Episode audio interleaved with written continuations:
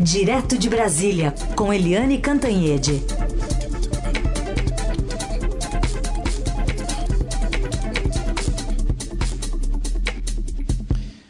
Oi, Eliane, bom dia. Bom dia, Raíssen, Carolina, ouvintes. Oi, Eliane, bom dia, bem-vinda. Vamos começar falando sobre esse racha no Centrão. Conta pra gente o que está por trás dessa decisão que começou a ser a, a, não desenhada, mas anunciada ontem. Olha, primeiro é preciso explicar que são duas coisas. Uma é o blocão, outra é o centrão. O que, que é o blocão? O blocão é um bloco formal de partidos que se uniram para disputar, né, com mais gente, mais número, mais bancadas, eles podem disputar com mais força é, vagas nas comissões, espaços de liderança, é, discussões dentro do próprio Congresso, né, dentro do, da própria Câmara. É, a outra coisa é o Centrão, que é um bloco informal que se junta para é, negociações políticas, decisões e agora, nesse momento, aproximação com o governo Bolsonaro. Aliás, como o, o Centrão se aproximou de é, todos os governos, né? Do governo Fernando Henrique Cardoso, do governo Lula, do governo Dilma Rousseff e do governo Temer, obviamente, e agora também do governo Bolsonaro. O que que houve ontem? Um racha não só no Centrão, mas no Blocão. Porque, na verdade, o DEM e o MDB não eram é, exatamente do Centrão. Eles sempre foram independentes do Centrão, mas eles eram do Blocão. O DEM e o, e o MDB participavam do blocão, é, que, tem, que tinha 221 deputados, é, e agora passa a ter 158, porque juntos o MDB do deputado Baleia Rossi, que é o líder, e o DEM do Rodrigo Maia, que é o presidente da Câmara, tem 63 votos. Então o que houve? O racha, na verdade, não é exatamente do Centrão, o racha é sim do blocão. E por que que tem esse racha? Primeiro, a coisa mais assim imediata são as negociações para a sucessão do Rodrigo Maia na presidência da Câmara em fevereiro do ano que vem. Primeiro de fevereiro, reabre o, o Congresso, né, uma nova sessão legislativa e aí troca o presidente da Câmara. O Rodrigo Maia é muito forte no Congresso, né? Ele tinha tudo para fazer o sucessor, mas o Centrão se aliou ao Palácio do Planalto para fazer um sucessor à revelia do Rodrigo Maia. Então, o candidato do Centrão mais forte é o Arthur Lira, do PP de Alagoas, que virou uma espécie de líder informal do governo Bolsonaro na Câmara. Então, a primeira questão é presidência da Câmara. O Rodrigo Maia não diz quem é o candidato dele, mas tudo está caminhando para ser o próprio Baleia Rossi, o aliado dele nesse racha é, do blocão e uma, um distanciamento, uma, um rompimento de imagem em relação do DEM e do MDB em, é, diante do Centrão. É, a outra questão é que vem aí várias votações importantes, reforma tributária, é, esses auxílios emergenciais vão continuar, o governo vai querer trocar o título, o nome, a marca Bolsa Família por Renda Brasil. Tudo isso, essas votações todas, vêm aí com muita força é, no segundo semestre e é, o DEM e o MDB não têm compromisso de negociação conjunta com os outros partidos, que são o PL, o PP, o PSD, o Solidariedade, o PTB, o PROS e o Avante. Então, esses partidos que são mais à direita vão negociar com, diretamente com o Palácio do Planalto e vão fazer um jogo próprio. Já o jogo do, do MDB e do DEM, que querem se caracterizar mais como centro-direita, mais ao centro, buscando para cair mais independentes do Palácio, vão ter outro tipo de negociação e de postura. E a outra questão que está no, no, que eu venho falando é exatamente da relação com o Palácio do Planalto. Ou seja, o presidente Bolsonaro tentou passar por cima do Rodrigo Maia e negociar diretamente com o Centrão. E agora ele vai ter que negociar com o Centrão e com o Rodrigo Maia, porque são duas coisas diferentes. O blocão de um lado e o bloco MDB e DEM do outro.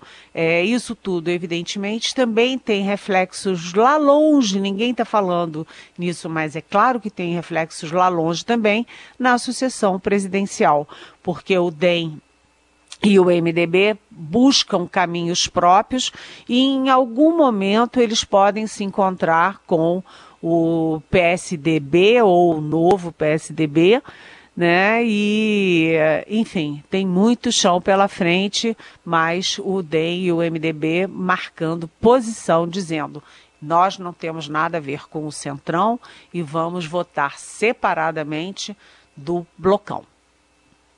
Aproveitar então, Eliane, porque tem até uma pergunta aqui do ouvinte, está perguntando se diante disso a gente pode ter dois centrões, talvez, ou um, um à direita e outro mais moderado. Eu, ele não falou isso, mas eu incluo. Seria um, poderia ter um centrão do B?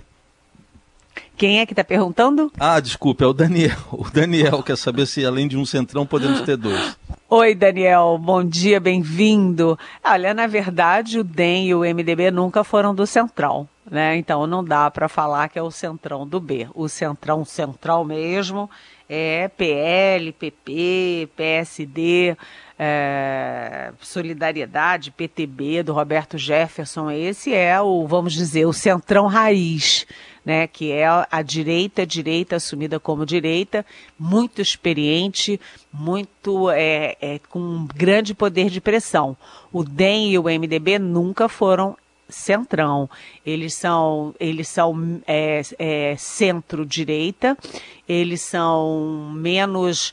É, vamos dizer assim, menos ávidos por cargos, por uma negociação, assim, jogo bruto, é, eu diria que não dá para falar o Centrão 2, não. É, muita gente vai usar essa expressão, mas eu acho que não é bem isso, não. Acho que o Rodrigo Maia e o Baleia Rossi estão em outro espectro. E tem mais uma pergunta aqui, ainda nesse sentido. Os ouvintes estão curiosos para saber ainda se se racha no Centrão pode representar o risco ou um risco né, do início do fim para o governo Bolsonaro, já que naquela casa parlamentar descansam mais de 30 pedidos de impeachment contra o presidente, só aguardando a formação de uma frente que garanta a tramitação desses pedidos? É isso? Pergunta o Marco Antônio de Porangaba, em São Paulo. Oi, Marco Antônio, bem-vindo também, bom dia. É, eu acho que não tem muito a ver com isso, não, porque a gente não sente conversando, é, nem mesmo na esquerda do Congresso, lá com o pessoal do PT, do, do PSB, a gente não sente nenhum impulso efetivo é, pró-impeachment. Não, não há esse movimento. Então, tem mesmo, é, eu acho que são já perto de 40 pedidos de impeachment na mesa do Rodrigo Maia, mas o Rodrigo Maia é, fora ou dentro do blocão, ele nunca manifestou interesse em tocar diante nenhum desses pedidos de impeachment. Eu acho que nesse momento não, não reflete diretamente em processo de impeachment. E o governo Bolsonaro não tem nenhum indício de que ele vai cair, não. Até porque ele mantém em torno de 30% de popularidade, é, segundo todas as pesquisas. Se você pegar Ibope, Datafolha, é, FSB, é, Poder 360, todos eles mantêm uma popularidade é, para o presidente Bolsonaro que é baixa, que é aquém dos outros presidentes antes dele nessa mesma fase de governo, mas que é suficiente para garantir é, para ele força para ele lutar contra qualquer aí avanço num processo de impeachment. Ou seja, isso não está no horizonte político nesse momento. O que vai acontecer, sim, é que é, com M... desculpa, com MDB e DEM distantes do blocão, a negociação com o Congresso não fica aquela sopa toda que o, que o governo imaginava, né, dominando o Congresso. Porque além de você ter o blocão. Agora você tem o bloco MDB DEM. Você também tem os outros partidos. Você tem, por exemplo, o PSDB, que eu acabei de citar, tem o PDT, tem PSB, tem o bloco do, do, do PT, tem o PCdoB, ou seja, é, o PSOL, a rede, ou seja, é, o governo achava que estava nadando de, de, costas ali, é, de braçada, né? Nadando de braçada no Congresso com o Centrão. Mas o Centrão é, também tem resistência dentro do Congresso Nacional. Aliás, Eliane, chama aqui a atenção do nosso ouvinte para a sua coluna de hoje, o candidato Bolsonaro, porque é isso, né? O governo não tá lá essas coisas, mas a campanha, o, o pensamento em 2022 vai, vai muito bem. É, é quem é o, o, o, nosso ouvinte? Ah, não, esse aqui é a ouvinte Carolina mesmo, que leu a sua coluna e está querendo colocar ela aqui em discussão. Oi, Carolina. Carolina, o título da minha coluna é esse, né? O candidato Bolsonaro. E te, começa dizendo o seguinte: o governo vai mal, né? Como a gente diz todo dia, o governo vai mal, mas a campanha do presidente Bolsonaro, a reeleição em 2022, vai muito bem, obrigada, porque todos os atos e todas as decisões do governo são atreladas a essa sucessão presidencial daqui a dois anos. Aí a gente pode citar vários exemplos, inclusive os que vêm sendo publicados no Estadão. Né? O presidente Bolsonaro é, concedeu um recorde de autorizações de funcionamento para rádios comunitárias, são 440 rádios, é, 440 rádios comunitários em dois meses. Né? Isso é um recorde na década de concessão de rádios. E os as rádios comunitárias, todo mundo sabe, têm um poder enorme de penetração política num país diferente, diversificado como o Brasil. Além disso, o presidente ele dá uma no cravo, outra na ferradura, porque ele, ao mesmo tempo em que faz todos os gestos de atração do, do centrão, dando cargos, etc., ele agora ele vai na casa da Bia Kicis, que é do bolsonarismo raiz, ou seja, ele é, busca o centrão, mas mantém uh, os bolsonaristas raiz, porque ele precisa deles. Além disso, o governo é, não tem nada a ver, é, é, em tese, com esses blogueiros que estão sendo suspensos do Facebook, do Twitter, inclusive com decisão do Supremo Tribunal Federal, mas o presidente põe o, a AGU, Advocacia Geral da União, para ir lá suspender a decisão do Supremo e garantir que esses blogueiros, esses, esses parlamentares, esses empresários que têm, que fazem essa confusão toda de fake news no, na, na internet, que eles, enfim, que a AGU entra para suspender a decisão do Supremo em favor dos, desses blogueiros. Por quê? Porque eles são fundamentais em qualquer articulação política e foram fundamentais nas eleições de 2018 pró-Bolsonaro. Além disso, o Carlos Bolsonaro, filho do presidente, está vindo para Brasília de malas e mala e cuia, né? E ele é o grande especialista em campanha da família. Ou seja, está tudo bem articulado, inclusive o uh, Jairzinho Paz Amor é o candidato, porque você viu que depois que ele parou de bater todo dia em todo mundo e de bater principalmente no Supremo, a popularidade dele até cresceu um pouquinho, Carolina. É, o que está em ação não é o presidente Bolsonaro, mas sim o candidato Bolsonaro.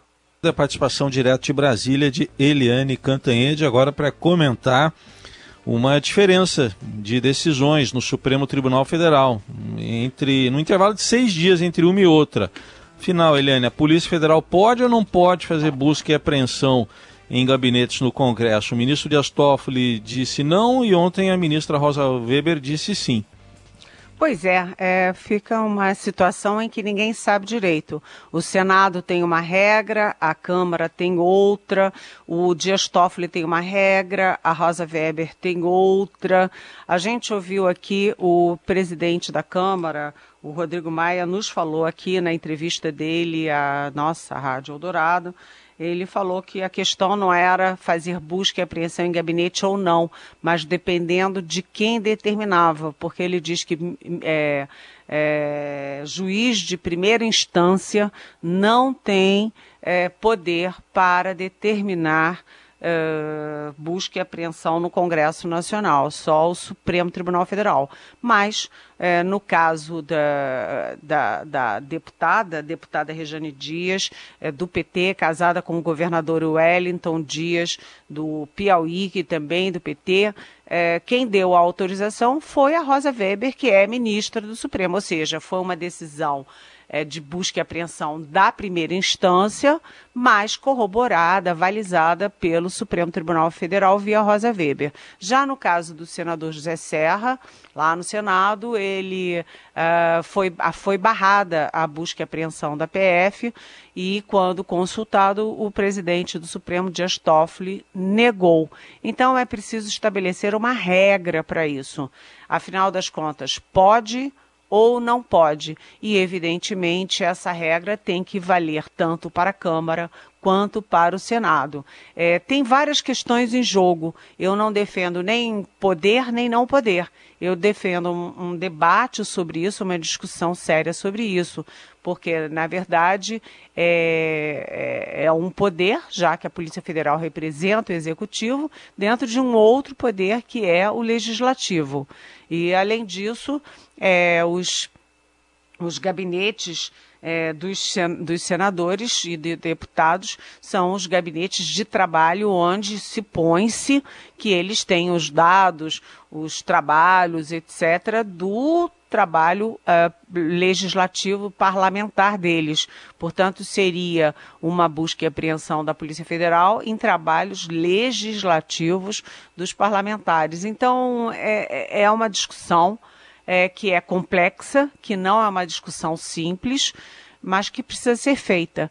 Né, precisa ser feita para você ter uma regra que valha para todos. Por enquanto, a opinião pública reage assim: ah, a lei tem que valer para todo mundo, entra lá e pode fazer busca e apreensão e pronto, escancara tudo. As coisas não são bem assim, né? Porque você tem os parlamentares de oposição né, que fazem críticas ao governo e que podem, em tese, é, ficar sujeitos a uma pressão é, uma tensão vinda do executivo via Polícia Federal, em hipótese, né? É, então tem que ver isso com muita cautela. O que não pode, e aí eu concordo plenamente com a reação da, de todos os lados, é você ter uma regra diferente no Senado, outra na Câmara, uma da Rosa Weber, outra do, do Dias Toffoli. Vamos colocar isso em pauta. Eliane, outra questão que a gente traz aqui são as mortes né, pela Covid-19, que estão crescendo, especialmente em 10 estados. Mas esse está longe de ser o único problema dos governadores, que têm muitas denúncias, têm ameaças de greve, tem processos de impeachment, enfim, tem bastante coisa pela frente, além da pandemia. É, a gente já está com mais de 87.700 mortes, ou seja, estamos chegando nesta semana a 90 mil mortes. Nesta semana, mais é, dois dias e a gente chega a 90 mil mortes. É uma tragédia, né? uma tragédia histórica, mas, como você disse, Carolina, esse não é o único problema dos nossos estados, porque você tem aí investigações sobre compras de equipamentos, de instrumentos, de medicamentos para a pandemia, sob investigação em oito estados. Olha só, oito estados é muita coisa. E você tem três estados que estão vivendo aí em é aí numa situação de de impeachment, de possibilidade de impeachment. O Rio de Janeiro, o governador Wilson Witzel, é, teve uma unanimidade da ALERJ, Assembleia Legislativa do Rio de Janeiro, para pedir o impeachment dele. E ontem, inclusive, teve uma decisão do Supremo. O, o presidente Dias Toffoli suspendeu é, a comissão criada na ALERJ para é, decidir o impeachment do Witzel, alegando, concordando, né, o Dias Toffoli com a alegação da defesa do governador de que a comissão foi toda feita de qualquer jeito, né, sem votação, com mais membros do que podia, sem regras claras, enfim, uma bagunça. E aí o Supremo disse não, vetou essa comissão e tem que fazer outra. Além disso, você também tem processos de impeachment é, no Amazonas e processo de impeachment em Santa Catarina, além daqueles outros cinco estados que estão sendo investigados. E a gente acabou de falar aqui né, da busca e apreensão, da operação da Polícia Federal e da Justiça no Piauí, é, mas por causa de outras questões não diretamente ligadas à pandemia, mas sim na área de educação. Veja bem, educação, saúde, é, é, é duro tudo isso. Então você junta pandemia, quando todo mundo devia estar unido no combate prioritário à pandemia, é, você tem o governo federal negacionista, não está vendo nenhuma morte, não está vendo nenhuma contaminação, está achando tudo muito simples, fácil e é uma gripezinha. Você tem os governos estaduais sendo investigados, três sofrendo processo de impeachment e uma um Deus nos acuda, né, cada um por si, Deus por ter, todos, no caso da, do, do, do isolamento ou não. Quanto menos isolamento, mais crescem o número, mais cresce o número de contaminados e o número de mortos. A situação no Brasil é a segunda pior do mundo e é gravíssima. Tem uma pergunta aqui da Maria Clara, que tem a ver com um assunto que também está em discussão hoje, que é sobre o pito do senador americano é, ao senador brasileiro Eduardo Bolsonaro, se é simbólico ou só uma baixada de bola no meio de uma disputa que ainda vai entrar em ebulição. Ele se refere a um tweet, né, uma manifestação do senador Eduardo Bolsonaro sobre as eleições americanas, né, envolvendo a reeleição do presidente Donald Trump. Pois é, Maria Clara, bem-vinda, bom dia. É, é, eu, sinceramente, nos meus longos anos de praia de jornalismo político, eu nunca vi governo, o governo brasileiro tão envolvido numa eleição de outro país como o governo Bolsonaro se envolveu na eleição do Donald Trump. Né? Então, é o pre próprio presidente da República é, fazendo campanha para o pro, pro Trump é, esse ano, tem o, o, chanceler brasileiro fazendo campanha, o filho do presidente que é, é deputado federal anda com um boné Trump 2020, enfim, é tudo muito fora de padrão. E isso cria uma dificuldade, porque que uma das regras internacionais da diplomacia é a não interferência em assuntos internos de outros países porque assim como você interfere lá, eles podem interferir aqui. E se o Trump perde lá, como é que fica a relação do Brasil com um novo governo, não mais republicano, não mais do Trump, mas sim democrata do Joe Biden? É, e aí, isso dificulta os interesses nacionais nessa negociação com a maior potência do mundo. E agora você tem o próprio senador americano dizendo é, em bom e claro português: olha, não vem que não tem. Ou seja, o Eduardo Bolsonaro não se meta aqui porque isso não interessa a político brasileiro. Isso é uma questão que interessa aos políticos e aos eleitores dos Estados Unidos. Ou seja, deu um puxão de orelha no filho do presidente brasileiro. Muito bem, Liane Cantanhete respondendo as perguntas que vocês enviam para cá pelo 994811777, né, pelo WhatsApp, ou então com a hashtag Pergunte para Eliane nas redes sociais. Eliane, obrigada, boa terça-feira, até amanhã. Até amanhã, beijão.